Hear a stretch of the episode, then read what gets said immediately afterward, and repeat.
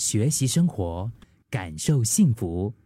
克敏的十一点这一刻，一般晚上你会不会有不舍得睡这样的一种心情？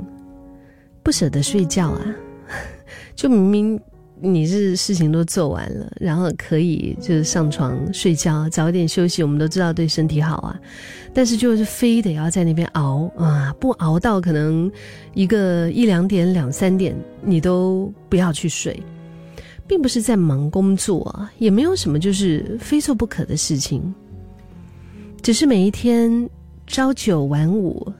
工作完了之后，可能有一些朋友可能是六七点啊，有一些人可能到了晚上还在忙着其他的事，十点十一点，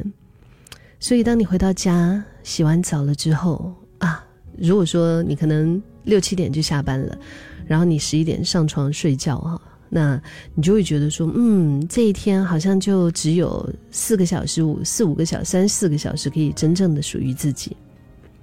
所以想一想，就觉得啊，好亏哦。你是不是也跟我一样？就是感觉上像像我们这样的啊年轻人，到处都是，我们患上了一种病，叫做晚睡强迫症。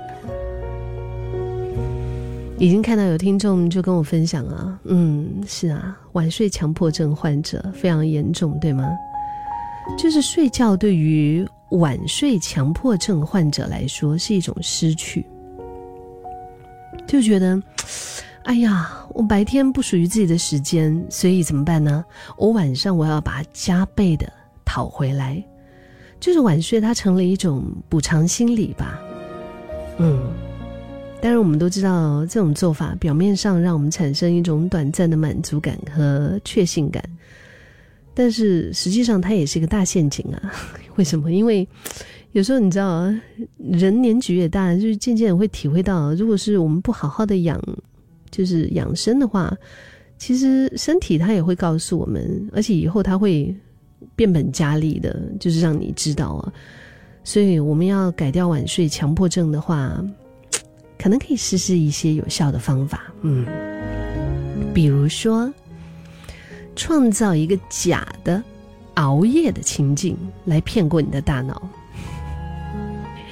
就是晚睡强迫症患者在睡觉之前啊，可能会有一些固定的行程，所以那个行程没有走完的话呢，就会觉得晚上活得不够充实。想要改掉晚睡强迫症的话呢，不妨可以试试。把整个行程提前开始，比如啦，比如 OK，比如你十点开始，你要追剧，你要泡澡，你要看书，你要，诶护肤，你要这个那个，那试试看，把整个行程就往前挪，挪到八点钟开始，然后呢，就差不多到九点十点的时候，把你的房间里面的灯光慢慢的调暗，创造一个。假的那种熬夜的一个情境来骗过你的大脑，这个真的是挺有效的。因为像我平常，比如说我周周日的时候哈，星期一到星期五或者星期六可能都非常的忙碌，有时候回到家就是我忙完一整天的事务的话，可能都已经十点半了，然后我还在洗澡啊，然后就你知道吗？就。有时候东摸西摸一下的，就一转眼就是十二点半了，根本不知道时间花在哪里去了。然后如果我觉得啊，我今天一整天没有一个时间是属于自己的，如果我要在这个时候来补偿自己，然后就是来那个来开始在做我这种晚睡，这个所谓的晚睡强迫症啊，这个的话，那我不是要到三点四点才可以睡觉。嗯，但是如果我在比如说星期天，嗯，我能够有一整天很好的休息的时候，其实到了八点九点啊，晚上我基本上该做的事情都做完了，所以我真的可以很放松，我把灯光调暗，然后我就真的是觉得 OK，is time can sleep already。这是一个，嗯，就是创造一个假的熬夜的情境来骗过你的大脑，再来呢。我们在睡觉前，我们的各种琐事，我们可以提早完成。比如说刚刚讲的洗澡啊、刷牙啊，像洗完头之后呢，习惯就是先可能放凉一阵子才去吹头发哈。后来我发现，其实这种习惯看似微小，但是在不知不觉中，其实也是推迟了你上床睡上床睡觉的一个时间。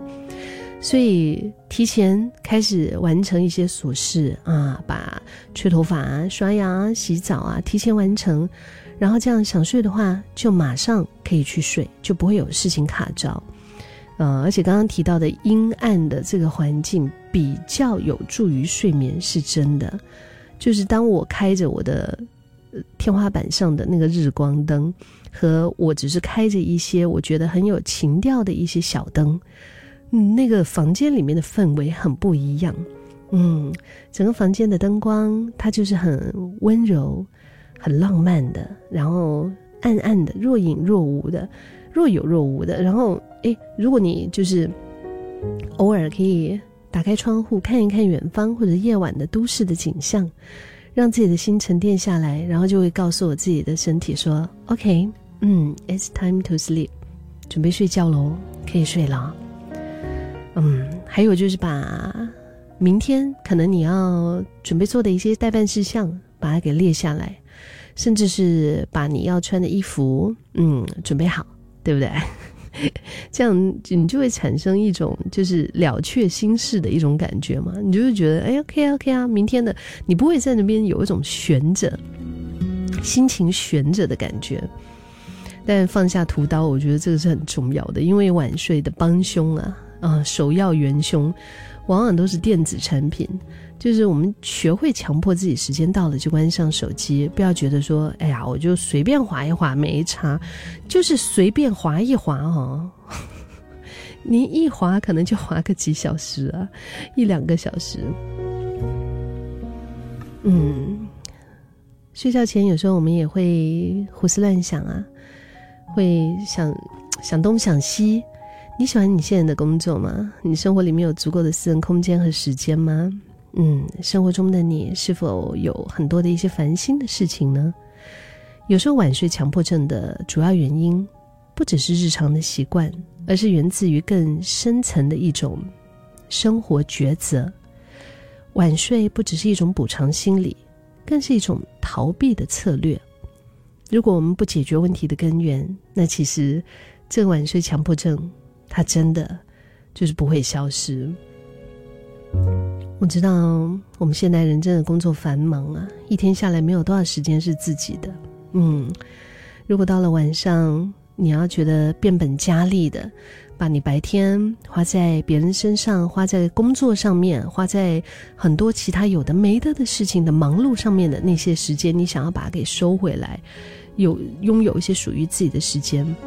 那。就是这种要累到哈够本了，然后身体非常非常的疲倦才愿意去睡的话，你是不是也是这样呢？